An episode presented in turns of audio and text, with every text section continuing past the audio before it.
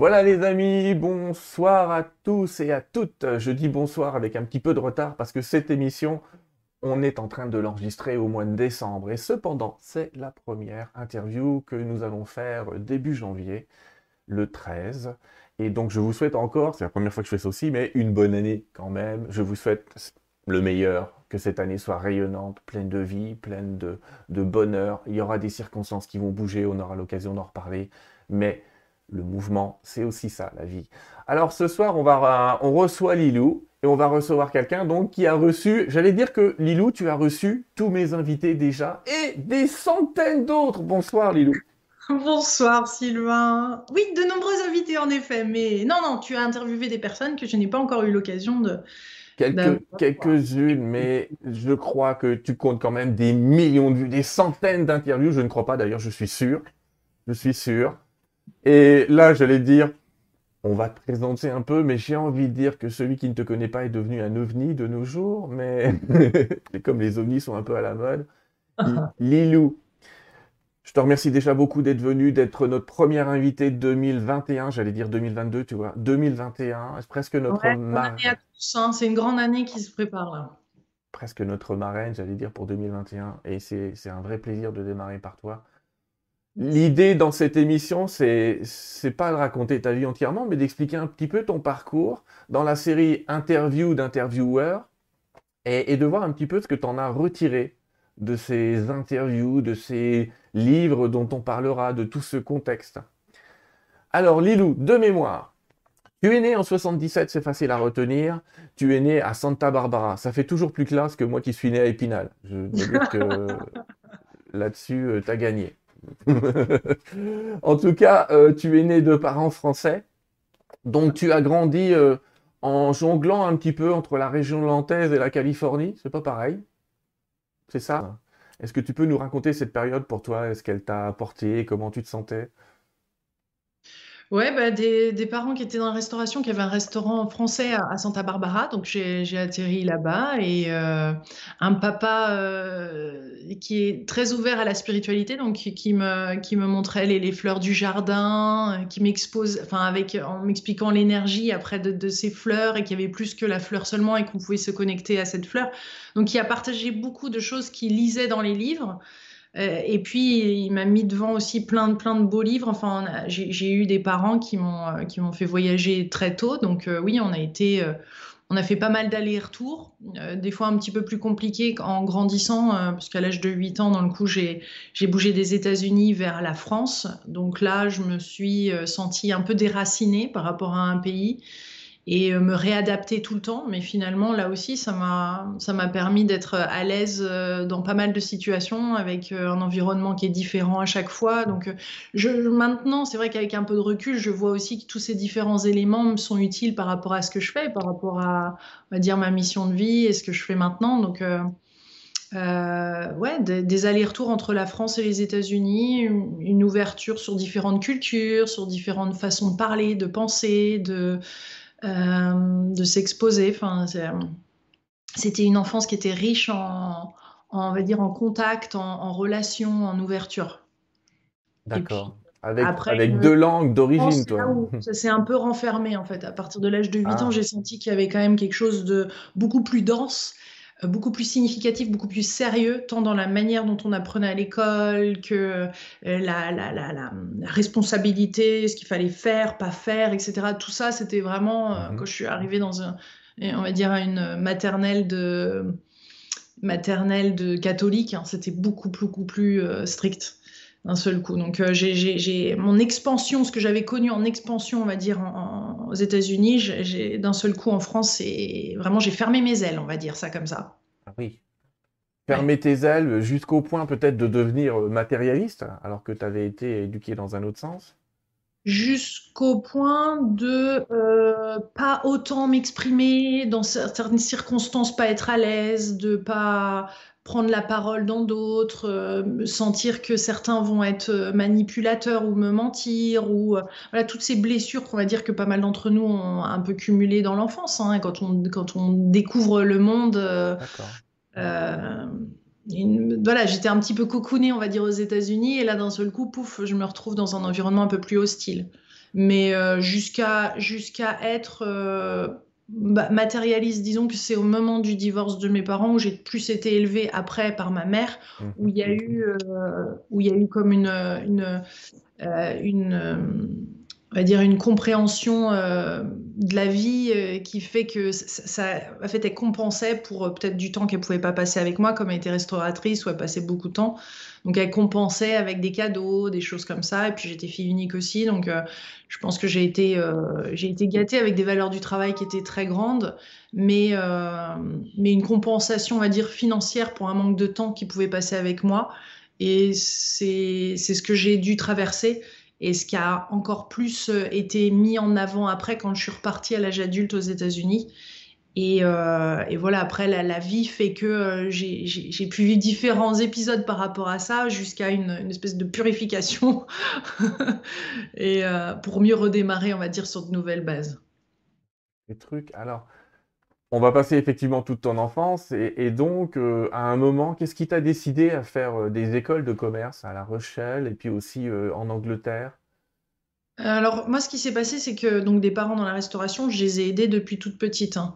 Euh, quand on est fille de restaurateur, on, relève les manches et on y va. On est, c'est comme ça. Hein. C'est vraiment. Euh, je pense que tous ceux qui ont eu des parents qui étaient euh, artisans ou qui étaient proches des clients et tout, bah, on, on est très vite pris là-dedans. Et moi, j'adorais, j'adorais cette relation avec les, clients qui venaient manger, etc.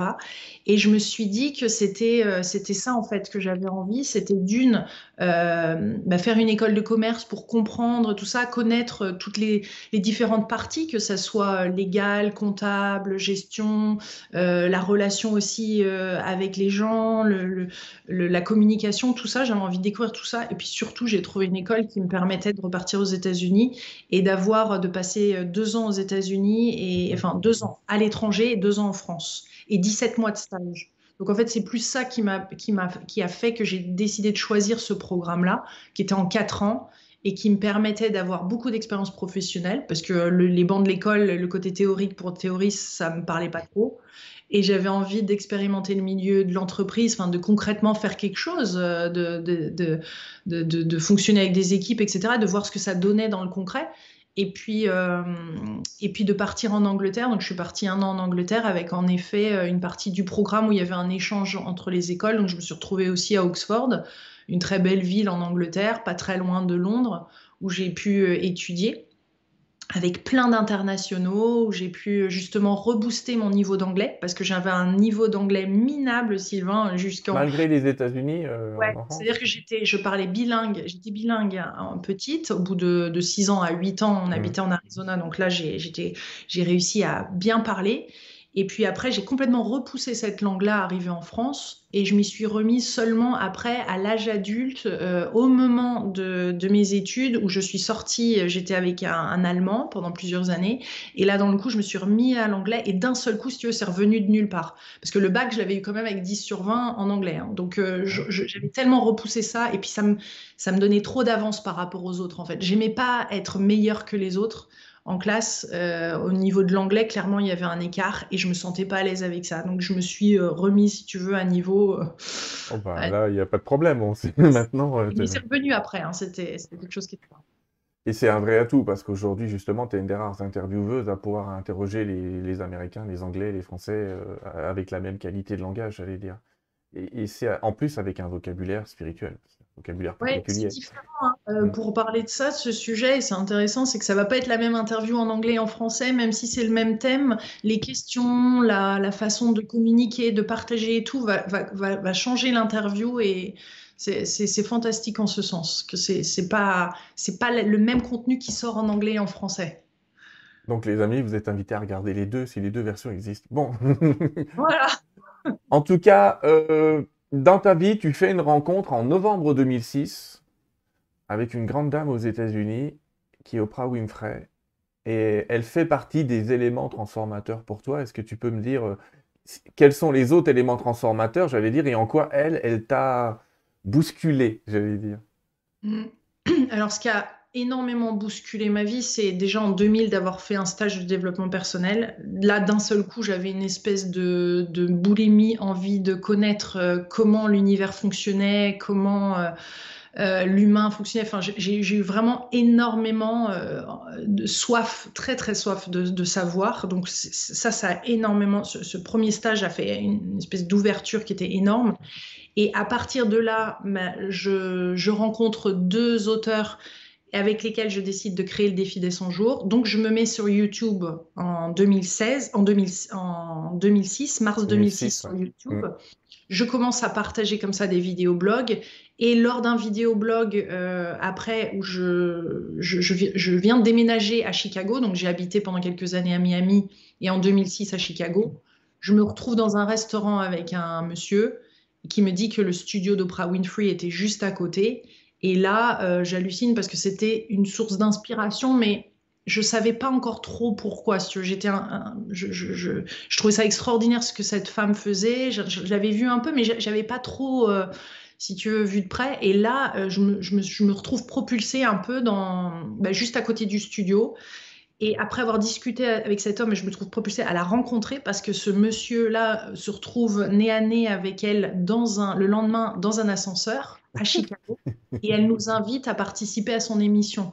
Donc on a deux places dans son émission. Et là je la vois faire devant moi en train d'interviewer, même parler de sa, sa, vie, alors que pas toutes les émissions sont dessus. Euh, Oprah parlait de ses interviews et de ce que ça lui a apporté, etc. Et moi ça a fait une espèce d'énorme résonance où je me suis dit mais, moi aussi je je veux, interviewer des gens, je veux diffuser ce contenu, ce contenu devrait être accessible et tout. Et comme j'avais déjà commencé à faire des vidéos euh, blog euh, avec le défi des 100 jours sur YouTube, bah, finalement, euh, petit à petit, c'est rapidement devenu la plateforme sur laquelle j'ai commencé les interviews. Et, donc oui, on s'est retrouvé en backstage avec elle, elle nous a invités. Alors je ne vais pas dire que j'ai développé une relation personnelle avec elle, mais c'était vraiment de me retrouver là, tu sais, cette fameuse synchronicité où on se retrouve au bon moment et donc ça, ça, ça m'a permis de voir plus concrètement ma mission de vie. Après, c'était clair pour moi que c'était pas les studios comme elle et tout ça, mais dans le fond, tu vois, peut-être pas la forme, mais le fond, il y avait quelque chose de, similaire dans, cette envie de diffuser et d'aider. Et, euh, et, après, ça, ça, a été hyper vite, en fait, à partir de là. D'accord. Et, si tu devrais, bah, je suis en train de me dire en même temps, il y en a peut-être parmi nous, qui ne, parmi vous, qui ne connaissent pas Oprah. Qui est Oprah Winfrey? Oprah Winfrey, c'est une animatrice euh, noire américaine qui, euh, qui a eu un talk show pendant des années et des années avec des millions de vues et le sujet, elle abordait la spiritualité, elle abordait le développement personnel, euh, les différences raciales, euh, l'homophobie, ou elle invitait parfois même euh, à discuter avec des violeurs. Enfin, elle, avait une ouverture d'esprit dans, dans, sa, dans sa communication et, et pour, pour faire parler les gens, pour comprendre ce qui se passait en face, en fait, avec différentes opinions, mais en apportant beaucoup d'amour quelqu'un qui a aussi créé tout un empire après, hein, euh, au mmh. niveau des, elle a des magazines, elle a créé sa propre chaîne de télé ensuite. Euh, c'est voilà, c'est une femme qui est très influente à plein de niveaux. Euh, je connais pas exactement toute sa vie, mais, mais elle, a, elle a peu d'équivalents en tout cas. Elle a très peu d'équivalents et, et c'est une pointure. Alors, je vais peut-être revenir en arrière sur ce stage de développement personnel dont tu me parlais finalement, il t'a donné le déclic de je ne suis pas qu'un corps, je ne suis pas que. il t'a fait dépasser l'identité. Euh, qu'est-ce qui t'a. Euh, ce stage m'a permis de voir que le futur était une page blanche et que je pouvais euh, créer le futur que je souhaitais. Et qu'en fait, si je pensais qu'il y avait une limitation dans le futur, c'est parce que c'était mon passé qui était mis dans le futur. En fait. Donc j'ai remis mon passé dans le passé. Pendant ce stage, je me suis ouverte euh, et j'ai appris que en étant authentique et en étant vulnérable euh, et en osant dire les choses, euh, après ben, on pouvait recréer aussi ce qu'on souhaitait. Donc j'ai appris le, pouvoir de, la co-création et de la vulnérabilité aussi et de pouvoir s'exprimer et de pouvoir créer une vie dont, dont on a envie. Et hum, il y a eu plein plein de découvertes parce que pendant ce stage-là aussi, j'ai pris conscience que euh, je, n'étais pas, euh, enfin que j'avais jamais dit à mes parents que je les aimais, que j'étais reconnaissant de les avoir dans ma vie, de, tout ça. D'ailleurs, je m'étais même disputée. Hein, C'était la raison pour laquelle j'étais partie aux États-Unis, c'est que je m'étais disputée avec eux. Donc de me retrouver comme ça. Euh, face à moi-même, en, pleurant pendant ce stage et en osant pleurer comme ça en public, et, en me rendant compte que j'en voulais à mes parents et surtout à mon père de m'avoir abandonné. Euh, et d'avoir eu derrière cette conversation euh, avec lui. Et bah, il y a eu un échange d'amour, si tu veux, et ça rétablit euh, comme une, une énergie qui circulait après beaucoup mieux entre nous et, et, quelque chose de plus grand qui était en train de se mettre en place. Donc ça m'a ça, ça, a ouvert une perspective après sur, et comme je disais tout à l'heure, sur une soif d'apprendre comment l'humain fonctionnait, comment je fonctionnais, comment ouvrir de nouvelles portes. Je sentais que l'extraordinaire était accessible. Je sentais que j'avais pas encore euh, vu mon potentiel et qu'il y avait bien plus que ça euh, de ce que j'aurais pu jamais imaginer. Donc c'est comme si j'enlevais des chaînes en fait, si tu veux, qui étaient euh, du passé limitantes et que d'un seul coup je me retrouvais libre de, de, de, créer un tout autre niveau. Et, après, c'est vrai que j'ai fait plein de différents types de stages et de choses euh, ou de livres différents qui sont rapidement venus vers, vers, vers la spiritualité pour le coup, parce que ça a ouvert cette porte-là. Oui, oui, et, aussi euh, cette euh, soif qu'on te connaît euh, d'apprendre, de... On te voit toujours aujourd'hui, mais dans les premières interviews, c'est encore plus flagrant de te voir absorber cette, cette connaissance que donnent les gens que tu interviewais, comme si c'était presque essentiel et que tu étais en train de construire ton propre puzzle avec toutes ces pièces. C'est assez impressionnant quand même. Alors encore en ce moment, je dois dire que dès que je fais une interview, les dernières là de Greg Braden ou autre, je, je, j'ai l'impression encore d'être débutante. De, c'est vrai que je, je, reçois cette information euh, euh, de, de, de, nouveau, si tu veux, à un autre niveau à chaque fois. Et puis, je, je, je connais maintenant, alors c'est ça la différence, l'impact que ça a. Donc après, ça me euh, c'est, je, vais dire, je vais, je vais encore plus au fur et à mesure des années. Ça s'est affiné dans, dans, ma préparation, dans l'écoute et la présence que je vais y mettre, etc. Donc, euh, mais finalement, ça n'a pas changé tant que ça. Hein. Je trouve que ça reste des vidéos où, où je suis toujours aussi curieuse d'en apprendre et de, et de, le partager. Donc, euh, oui, en tout cas, j'apprécie d'autant plus, enfin, autant, si tu veux, maintenant même qu'avant. Et je pense qu'avec le temps, on a des niveaux de compréhension différents. On a l'impression de, je sais pas si tu vois ce que je veux dire, d'accéder à des nouvelles informations malgré tout, des nouvelles possibilités plus larges. Alors, à l'époque, si tu veux, j'avais pu interviewer euh, Drunvalo Melchizedek, la fleur de vie, me parler des extraterrestres, la vie intraterrestre et tout ça. Euh, J'écoutais avec cette ouverture. C'est vrai que c'était la première fois que j'ai été exposée à ça. Puis en plus, Drunvalo n'a pas la langue dans sa poche, donc on franco. Euh, et, j'étais, mais j'étais sur cette terre rouge de Sedona, assise à côté de lui avec mon chapeau de cow-boy, à écouter tout ça. Et j'avais 20 et quelques années. Alors oui, c'est sûr, quand tu, quand tu te prends toute cette information, mais j'avais cette même ouverture qu'aujourd'hui, si tu veux. Et, cette... Euh, j'absorbais certainement une partie de, des informations, pas toutes. Et après, il y a eu des, des, choses qui sont revenues en plus et qui ont été redites par, par d'autres personnes. Alors, tu peux croiser les informations, etc. Ce qui est intéressant après aussi de, de faire. Mais euh, c'est hyper enrichissant. Je pense que ça se passe surtout au niveau énergétique, au-delà même des connaissances, de les rencontrer, de passer ce temps avec eux, de, euh, et surtout le temps de l'interview, c'est comme un temps méditatif où il y a une transmission, hein, pour moi, plus que, plus que le savoir qui est, qui est offert. Et on, et on me l'a dit plus d'une fois que, que ces interviews, elles, guérissent. Oui, je suis assez d'accord. Il y a toujours une transmission entre euh, l'intervieweur, l'interviewé et puis les spectateurs en même temps. Quelque chose qui se passe qui est assez fantastique.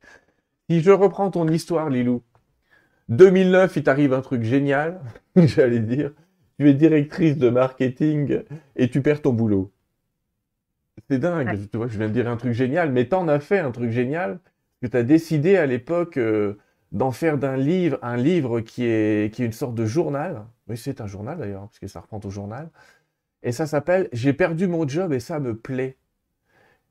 Quelle a été cette période pour toi euh, Une espèce de mise en pratique de la loi d'attraction, quelque chose comme ça euh, Est-ce que tu peux nous parler de cette période où je dis pas que ton monde s'écroule parce que tu as l'air d'en être très heureuse en fait que ton monde s'écroule. Bah, sur le coup, hein, comme toute personne qui a perdu son emploi, qui se retrouve. Enfin, moi, je me suis retrouvée à Londres à accepter ce poste-là parce que je voulais plus être à mon compte. Euh, et avant, j'avais toujours été à mon compte, à créer des sites internet, etc. Aux États-Unis, c'était mon job. Donc, j'avais accepté cette position-là à Londres, justement, pour avoir quelque chose de plus stable et puis de, me retrouver plus proche de l'Europe, faire un peu un sas de décompression des États-Unis vers la France. Donc, je me, suis dit, l'Angleterre, c'est pas mal parce que c'est, ça reste la même langue, mais avec des valeurs euh, plus européennes et tout. Donc, euh, ça, ça, correspondait, mais ça s'est fait, tout ça s'est fait très rapidement, si tu veux. Euh, et, et, et, et, en travaillant là-bas, je me suis rendu compte que ça, ça, ne, ça ne, convenait pas et que euh, j'avais de plus en plus de pression. Ça me, il y avait des valeurs et tout au sein de, la société, de cette société qui m'allaient pas et que j'en je, je, perdais mes cheveux, j'en avais des problèmes de peau, etc. Et ça devenait euh, critique. Et que quand je me suis fait virer, c'était en même temps une libération et en même temps, ça fait monter énormément de peur.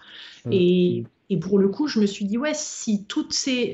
Enfin, je me suis dit, ça fait des années que je pratique euh, euh, les lois universelles, que j'ai fait des, des, des, des, enfin, des, des, dizaines, on va dire, de défis des 100 jours, puisqu'on avait lancé le défi des 100 jours avec euh, ces femmes-là en 2005. Donc j'avais beaucoup de vidéos blogs, de partage d'expériences et suffisamment d'outils où je me suis dit, bon, bah, c'est maintenant de le mettre en application ou jamais. Et en plus, je trouvais que c'était assez difficile dans le quotidien et même au travers de vidéos blogs de partager toute la réalité de ce que c'est que de créer, euh, de vivre surtout ces, ces lois universelles, dont la loi de l'attraction, et de, de, montrer comment tout ça se, se, se, déroule, tu vois, dans le quotidien. Donc j'avais envie, en effet, de, je, me suis, j'ai commencé à, m'enregistrer hein, sur un téléphone. Euh, pour euh, partager tout ce que je, mes pensées, comment je posais une intention, comment tout ça se mettait en place. Et, c'est devenu, euh, après rapidement, je me suis dit, mais en fait, un de mes rêves, c'était un jour d'écrire un livre. Bah, le, voilà, le livre. Et ça va être tout simplement mon, journal intime et tous les outils que j'utilise pour arriver à, à, à, passer cette étape de vie qui est pas simple, de perdre son job, mais au final, en trouvant, comme d'ailleurs euh, mes livres dans cette série, trouvant la gratitude pour euh, cet événement-là, qui ensuite se transforme et est alchimisé en quelque chose de positif. Et en effet, pour le coup, bah, le livre s'est fait avec, euh, avec des connaissances que j'avais acquises avant, parce qu'il faut un, graphiste, il faut trouver un photographe, il faut trouver un imprimeur, quelqu'un qui va relire le texte, euh, euh, etc., le travailler aussi, parce que c'était en anglais en plus qu'il avait été fait. Donc tout ça pour, pour ensuite bah, le, voir imprimé et l'avoir un jour dans ses mains. C'est énormément de euh, de, de, travail qui est impliqué là-dedans. Et, pour le coup, bah, mes études et ce que j'avais fait avant ont été utiles. Ouais.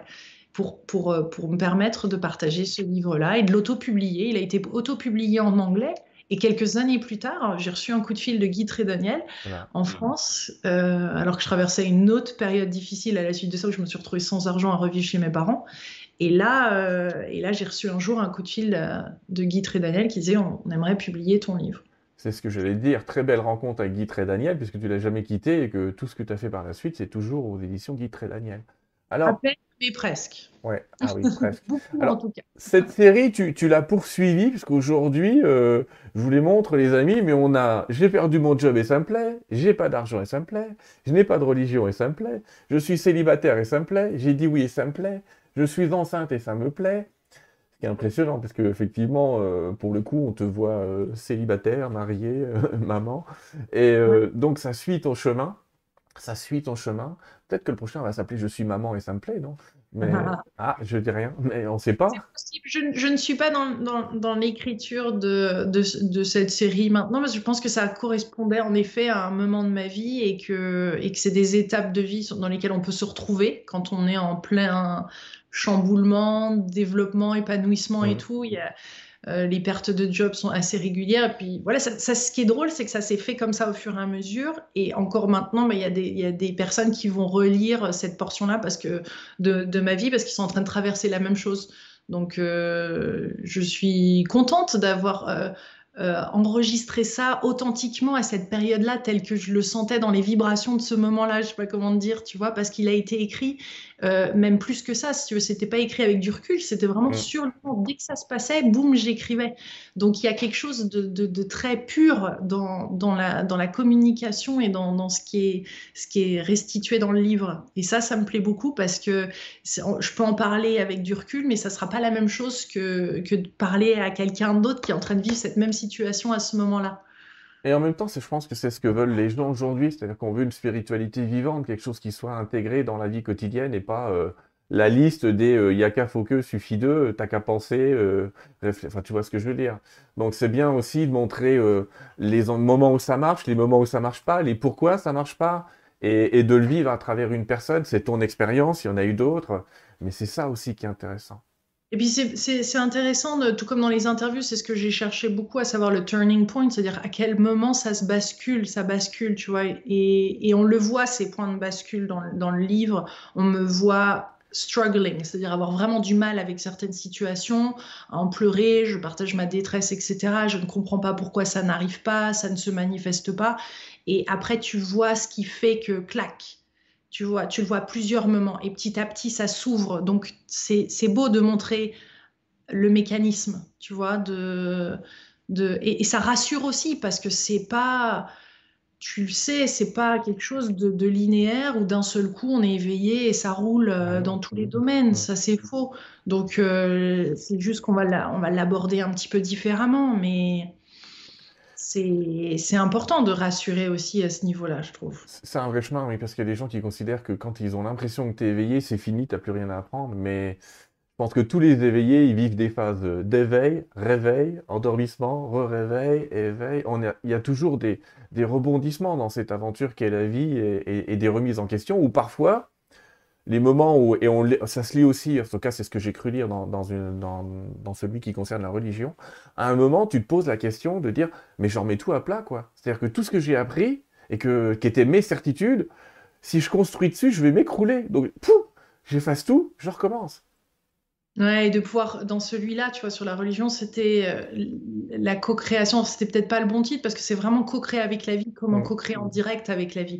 Où je, je, c'est vrai qu'avant, je me disais, il faut passer par un intermédiaire et tout, et là, je m'autorise à parler directement euh, au guide, à l'univers et tout ça. Donc, c'est libérateur dans ce sens-là. Oui, oui, oui. D'ailleurs, euh, c'est une vraie question. C'est une question qu'on pose à Lilou de manière générale. Est-ce que c'est dans cette époque-là qu'est né le terme co-créateur?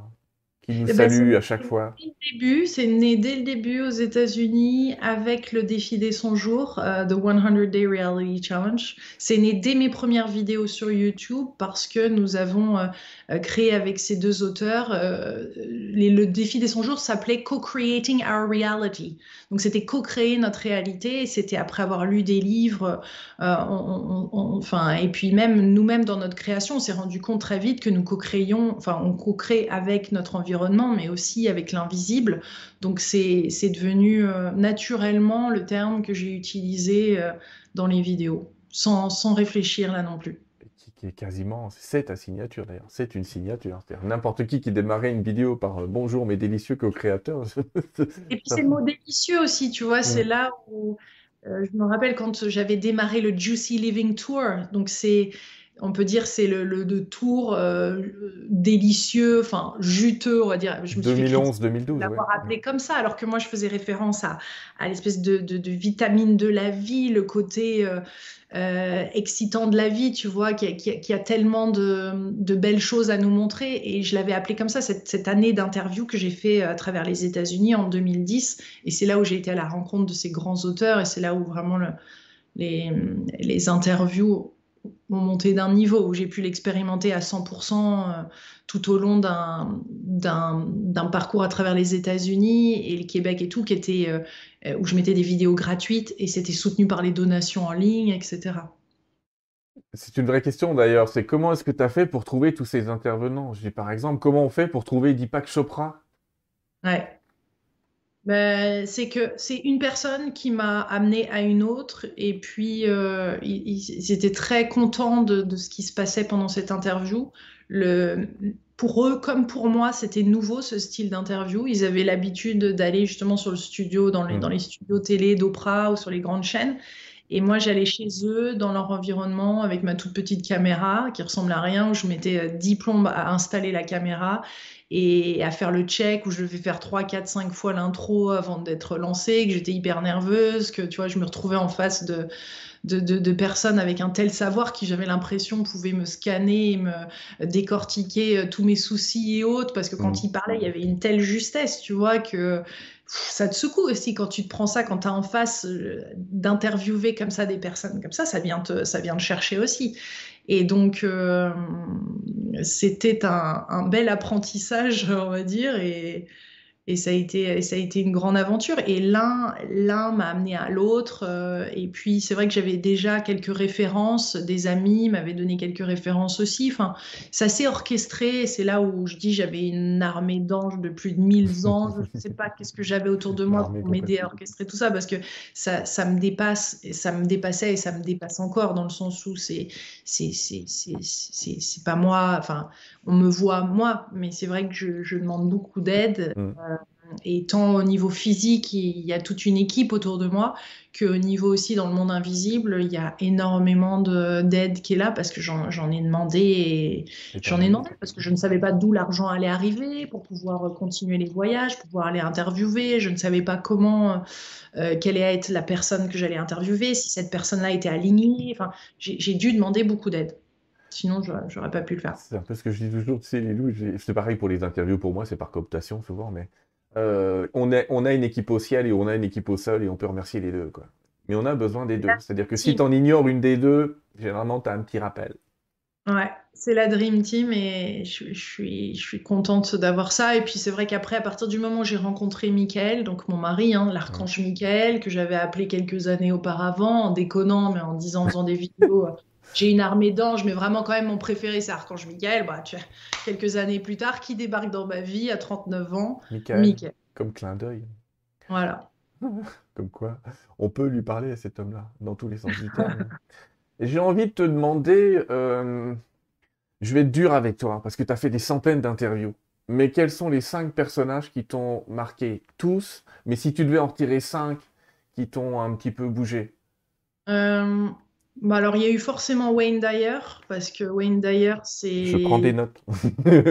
Wayne Dyer, c'est. Bon, il est mort maintenant, mais il, L'année dernière, il, habitait euh, à Hawaï et il a écrit plein de livres et c'est un, un, homme passionnant qui a, euh, qui a vécu. Euh, mon interview, c'était plus en lien avec. Il avait été voir un guérisseur, le guérisseur brésilien, John of God et tout. Donc, il expliquait ce qu'il avait vécu euh, et, on sentait sur la fin de sa vie euh, euh, être vraiment au service de Dieu et d'être simplement là à se dire tous les jours comment puis-je servir? Et finalement, il avait plus d'agenda presque, mais il se laissait guider comme ça. Et, le fait de le rencontrer, déjà de pouvoir l'interviewer, de prendre ce temps-là, d'avoir ce temps-là avec lui. Et puis, je l'avais déjà rencontré en 2004, la toute première fois. En fait, c'est presque lui qui a déclenché les interviews parce que j'avais eu la chance de le rencontrer à la suite d'une conférence qu'il avait donnée à Hawaï et je, me retrouve nez à nez avec lui.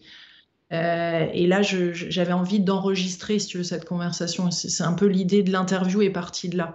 Donc, des années plus tard, je le rencontre et je fais cette interview. Donc, lui, lui il a vraiment marqué. Euh, il a vraiment marqué. Euh, il a fait partie des, des, des, clics et des, et des personnes, euh, et puis toute sa famille d'ailleurs, que j'ai fini par interviewer ses enfants, etc. Parce que je trouvais ça, je trouvais ça génial euh, de savoir comment ça se passait pour eux. Et puis euh, d'autres personnes, c'est vrai que c'est beaucoup d'Américains pour le coup parce que c'était au début et ça et après ils ont ils sont restés là. C'est-à-dire que Wayne Dyer m'a présenté Anita Morgiani sur les expériences de mort imminente. C'était ma première interview d'expérience de mort imminente.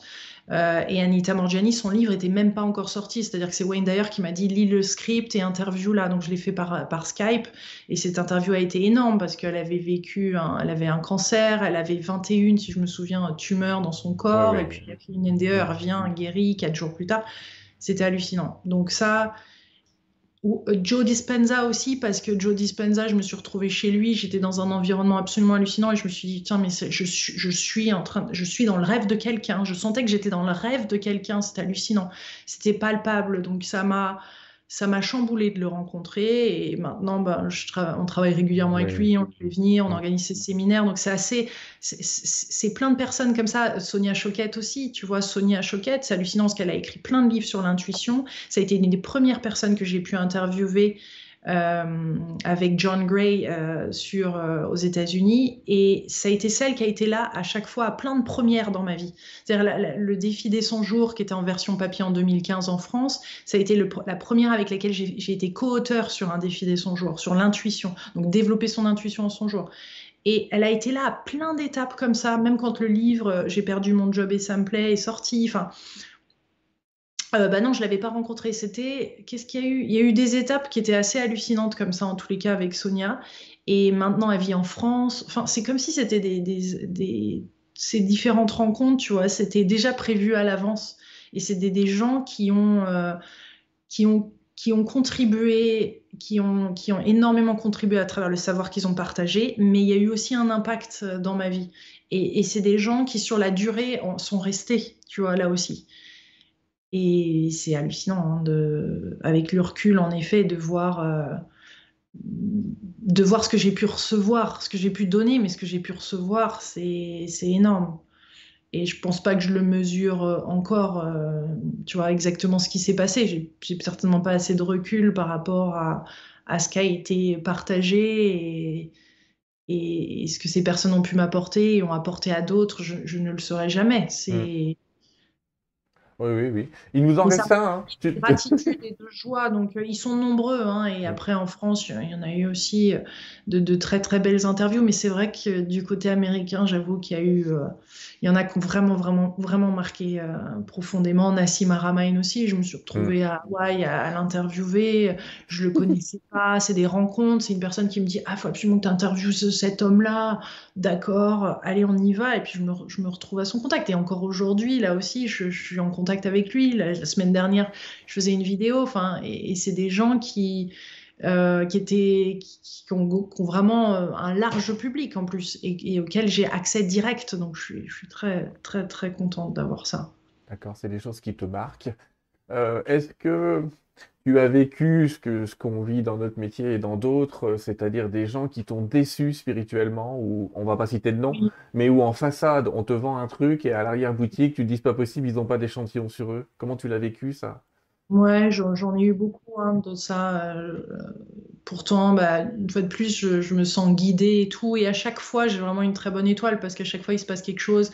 Euh, dans ces cas-là, la caméra fonctionne pas, ou il y a un problème de son, ou euh, où euh, bah, ces personnes se sont déplacées. Et là je, me rends compte que, non en fait c'est pas aligné. Donc je ne souhaite pas les interviewer. Donc je leur dis euh, où là j'ai une conversation parce que j'ai juste besoin de dire les choses. Donc euh, bah, dans le coup je me lance dans un truc tu vois où, je fais face à cette personne là oui, je me suis, je me suis trouvée déçue à, à, plusieurs niveaux, ou des personnes qui se disent spirituelles, qu'enseignent la spiritualité ou qu'enseignent la paix, et qui en fait ne le vivent pas intérieurement. Donc ça m'est arrivé d'enlever, alors sur les milliers d'interviews, on va dire que j'en ai enlevé une 10, 20, 25 peut-être au total, si j'ai vu que l'ego spirituel avait pris le dessus en fait à un moment. Ça m'est arrivé où je voyais que la personne commençait à déconner et tout, euh, parce que c'est une chose de les interviewer quand ils commencent et est, enfin, tu vois, après avec euh, d'un seul coup, il y a des centaines et des centaines de, de vues, des milliers de vues, hein, des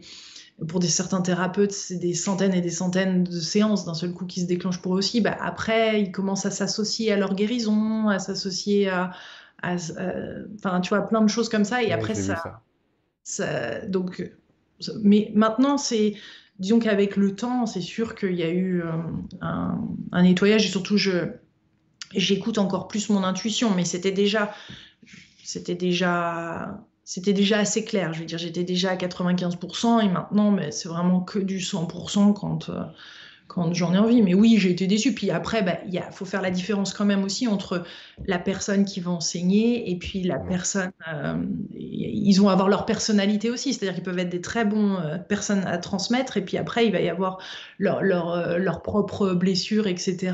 Mais L'enseignant et l'enseignement peuvent être différents, on est d'accord. C'est l'enseignement peut être bon, l'enseignant humain, mais effectivement.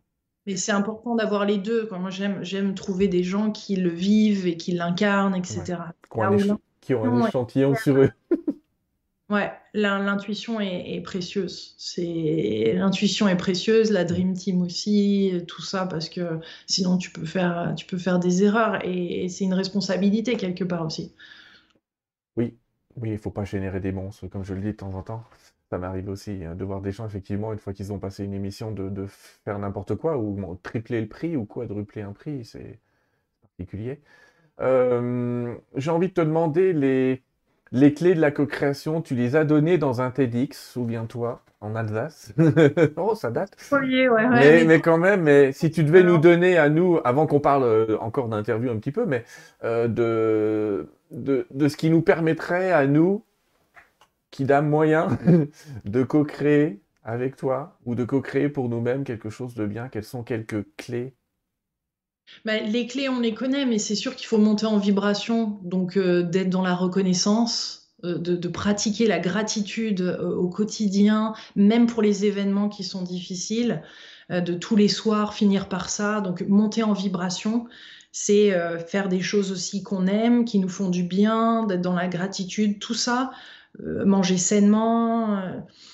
Va, va, contribuer à être dans des plus hautes vibrations euh, de, de, poser des intentions, de, de créer des intentions euh, pour euh, en début de journée ou pour, pour un projet qu'on a ou quelque chose qui nous tient à cœur ou simplement pour découvrir sa mission de vie, d'être en fait dans ce questionnement au quotidien, de d'ouvrir, de, poser de grandes questions, quoi, d'être et, et, de demander de, de l'aide. ça aussi, c'est donc c'est poser des intentions. Mon intention est de de pouvoir euh, diffuser et partager euh, ce savoir, un savoir qui est utile euh, et, puissant et impactant au plus grand nombre. et puis même avant de faire une interview, moi je, pose aussi une intention, là aussi, à tout instant. Donc ça c'est vraiment là on est dans la pure co-création. Et puis après se rendre compte d'être, d'avoir suffisamment de moments où on est dans le silence, où on médite, où on est en train de marcher en nature, où on observe aussi et d'être dans cet instant présent pour voir ce qui se déploie autour de nous et ce que la vie nous amène. Euh, pour là aussi, après, bah, euh, à partir de là, clac, enclencher quelque chose de nouveau. Et je veux dire, quand on est dans ce flow, ça va très très vite et c'est très agréable. Quand il n'y a pas ce, ce flow-là, euh, bah c'est moi je, repars vers la gratitude, je repars vers créer une intention, je repars vers les pratiques et je renclenche cette espèce de régularité, d'où le défi des 100 jours. Enfin, je, quand on me pose la question, c'est vraiment ça qui fonctionne parce que je pose mon intention en début de journée, je fais un exercice qui me permet d'une ouverture de conscience.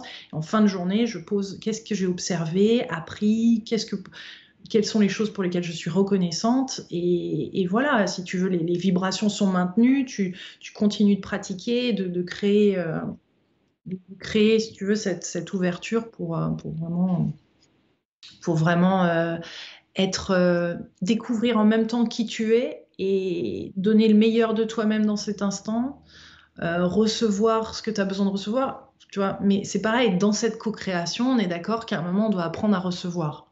Et ça, moi, j'étais longtemps à demander, mais je ne pensais pas que je méritais tout ça. Et il y a un gros du travail qui, qui est là.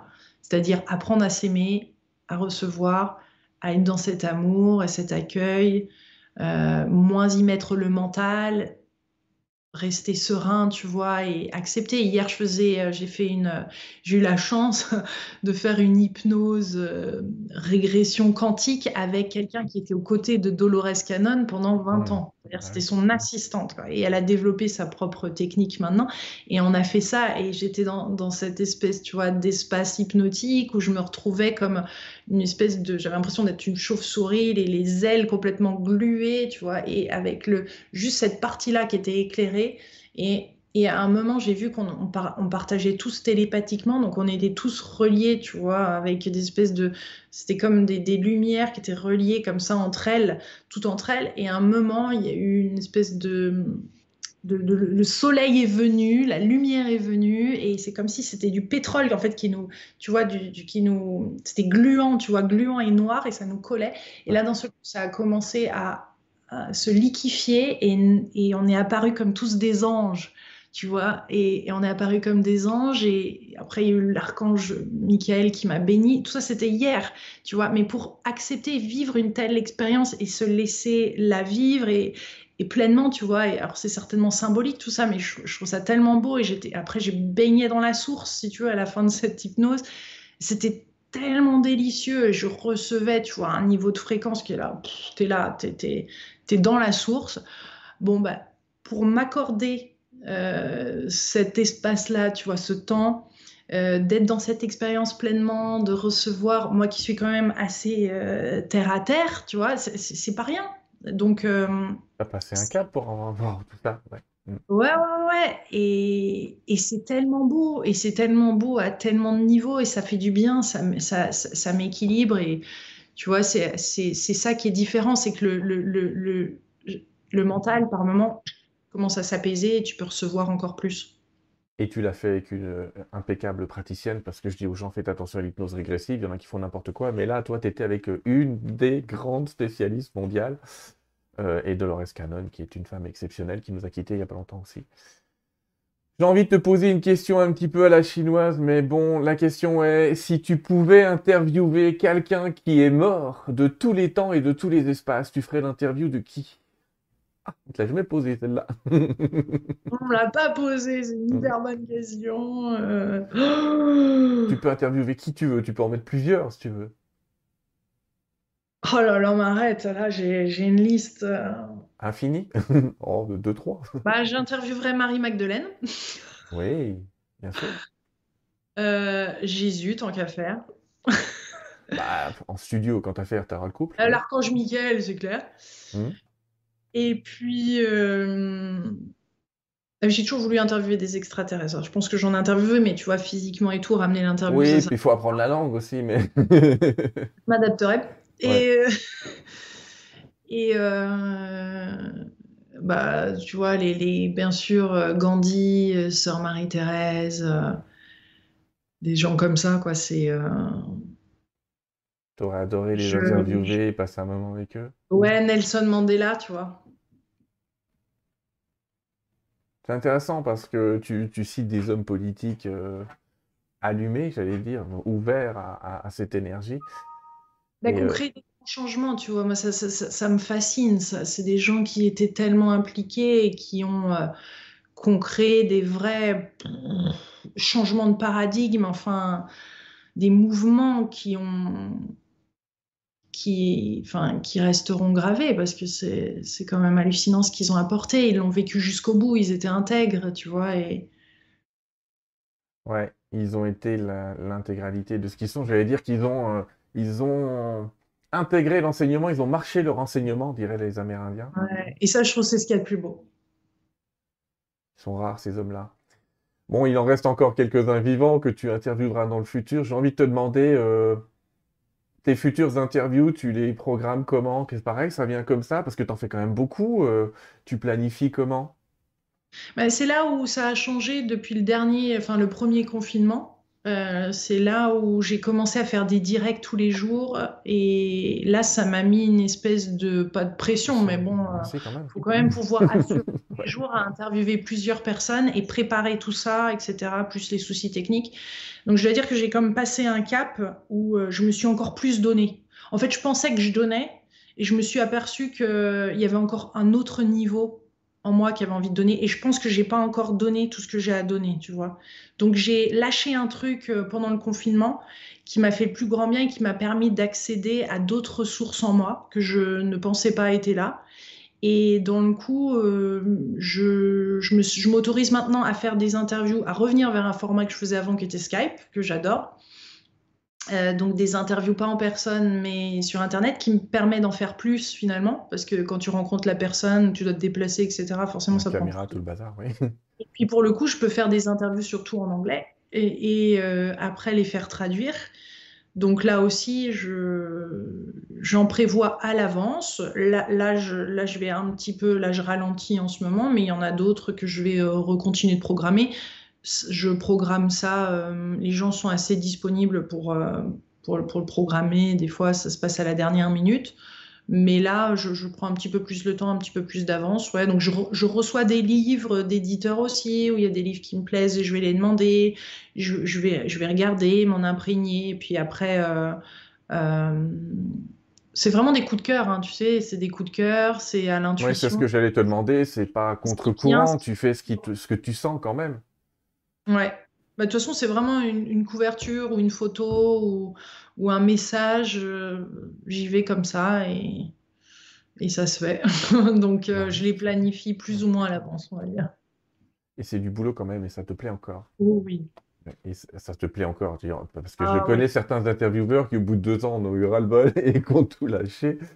Mais toi, t'as rien Ils cherchaient autre chose, tu vois, parce qu'ils cherchaient peut-être, euh, ils avaient un autre agenda derrière, mais moi, c'est parce que c'est vraiment dans, dans, mon ADN, on va dire, que je souhaite partager ces informations au plus grand nombre. Donc ça, c'est toujours là et encore plus présent que jamais. Beaucoup de belles choses. J'ai envie euh, qu'on termine peut-être le dernier quart d'heure de cette interview par parler un peu de toutes tes activités, parce que tu viens de nous parler des interviews, mais hum, hum, j'allais dire, parmi tant d'autres choses, parmi tant d'autres choses. Euh, alors, le site de référence pour te trouver, c'est la télé de Lilou. Site, euh, non, pardon, liloumassé.com, j'allais dire, parce que c'est celui-là qui référence tous les, tous les autres sites. On est d'accord? Il y a un site qui va vers d'autres sites. Donc, si vous allez sur liloumassé.com, vous allez en bas du site. Je ne peux pas le faire là parce que ce n'est pas, pas un truc direct. Vous allez trouver d'autres sites, notamment la librairie de Lilou, est-ce que tu peux nous parler de ce qu'est la librairie de Lilou, d'où c'est sorti? Parce que c'est plus qu'une librairie, hein. maintenant tu vends de tout, euh, des lutins, des arcs cristal, euh, un peu de tout. Alors, d'où ouais, l'idée?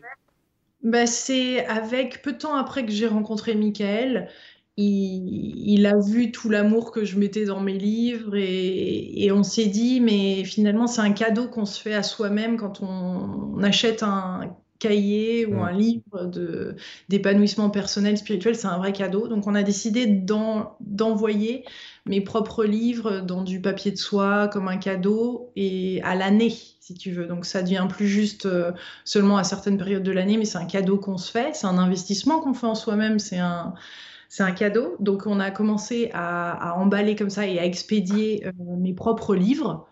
Et puis après, on a commencé à ajouter d'autres livres euh, coup de cœur que j'aimais beaucoup. Donc euh, ça, c'est venu bien plus tard, mais euh, voilà, entre... Bah, déjà, j'ai 17 livres, tu vois. Et ce qui se passait, c'est que la raison aussi pour laquelle ça a démarré, c'est que bah, ça soutient la, télé de Lilou, hein, clairement, pour faire des interviews. Et aussi, quand j'organisais des, conférences, bah, il y avait aussi une librairie où je mettais mes livres. Et ben, finalement, la quantité était euh, assez importante et faisait que je devais devenir libraire, en fait. à partir d'un moment, tu peux pas vendre comme auteur, en fait, tes livres. Tu dois avoir un autre statut. Donc, c'est la vie qui m'a amené à ça, tout simplement. Euh, et, après, bah, jusqu'à cette année, tu vois, petit à petit, il y a eu d'autres références, d'autres livres, de d'autres cartes que j'appréciais. Et au fur et donc je dédicace les livres, c'est aussi ça, hein, parce qu'à chaque euh, nouveau défi, je, fais des dédicaces euh, personnalisées, etc. Donc, euh, qui prend beaucoup de temps, mais on a beaucoup de plaisir aussi à, le faire comme ça. Et à la fin, ben, Là, dernièrement, c'était jusqu'à mettre en effet proposer aux co-créateurs, donc ceux qui, me, qui, qui regardent les vidéos, s'ils avaient eux-mêmes des créations, de les mettre sur le site euh, pour Noël. Donc en fait, on a accueilli euh, des dizaines de références euh, nouvelles, dont des gnomes, mmh. dont des, des plumes, des, des ponchos faits en, laine de, cette Aurélie qui a, qui a créé sa propre ferme. C'était un de ses rêves, elle travailler pour une société, hop, la crime. Donc c'est c'est, ça a été énormément de bonheur, énormément de travail ces derniers mois pour, pour pouvoir le faire et le proposer et ajouter toutes ces références sur le site. Mais si tu veux, un vrai bonheur. Donc, euh, je pense qu'on est qu'au début de ce, que, de ce qui est possible. Parce que c'est génial, à travers les interviews, de permettre à d'autres personnes de véhiculer leur message. Donc, c'est pareil pour leur création.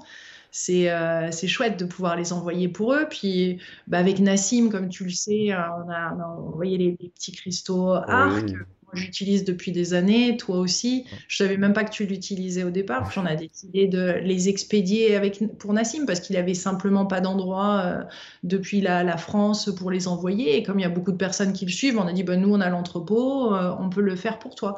Et je pense que dans le futur, tu vois, on va même euh, proposer à d'autres auteurs d'expédier pour eux c'est-à-dire d'expédier leurs propres livres. Tout ça, c'est naturellement, en fait, ça vient naturellement au fur et à mesure, euh, parce qu'on a la structure, parce que Michael est très... Euh, c'est ce que j'allais dire, la logistique, c'est toi et Michael pour le moment? Pardon? La logistique, c'est toi et Michael? Non, non, non, non, non, c'est toute une équipe. Non, non, il y, a des, il y a des plein de petites mains qui font tout ça parce qu'il y a aussi les œufs, en fait. Il y a aussi les œufs de les, les œufs d'Ioni. Donc j'ai écrit un livre en 2008 sur les œufs d'Ioni et ensuite c'est pareil, les, les, femmes venaient vers moi et me disaient mais on aimerait avoir des œufs de qualité, donc c'est venu comme ça. Et comme j'étais en contact direct avec mon Takshia, le Tao Garden et tout ça, bah ça, ça s'est fait. Et Michael est, est, très rigoureux dans son organisation et dans la gestion des équipes et tout. Donc moi, je peux simplement bah, continuer de, de, de, faire des interviews, d'écrire mes livres, tout ça. Et, et, et, tout se met en place. Euh, avec beaucoup de travail bien sûr, mais énormément de satisfaction face aux, aux emails qu'on reçoit, aux photos qui sont postées, aux retours, euh, l'impact de, de, de, tel, de tel défi, de, de, des cristaux art, tout ça. En fait, on reçoit une tonne de, de, de, remerciements et il y a une joie dans l'équipe euh, qui, qui, qui, est certaine. Et ça compte les remerciements. La force de gratitude est une des plus grandes forces, effectivement. Je viens de présenter une photo du site Les œuvres de Lilou qui permettrait aux gens de voir ces œuvres de Unique qui sont fabriquées. Un petit passage intéressant quand même, j'aimerais que tu nous parles, on en a entendu parler depuis le début, mais tu as remarqué que j'ai éludé le truc, c'est le défi des 100 jours. Ah, tu vois, je dis ce défi, je tombe sur les œuvres. Allez, le défi des 100 jours.